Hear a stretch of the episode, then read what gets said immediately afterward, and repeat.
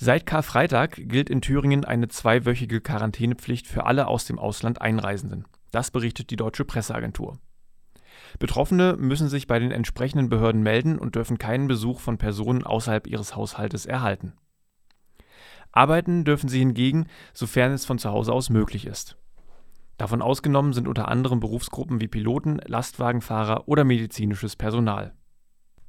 Thüringen setzt mit der Verordnung einen Beschluss um, auf den sich Bund und Länder am Mittwoch geeinigt haben.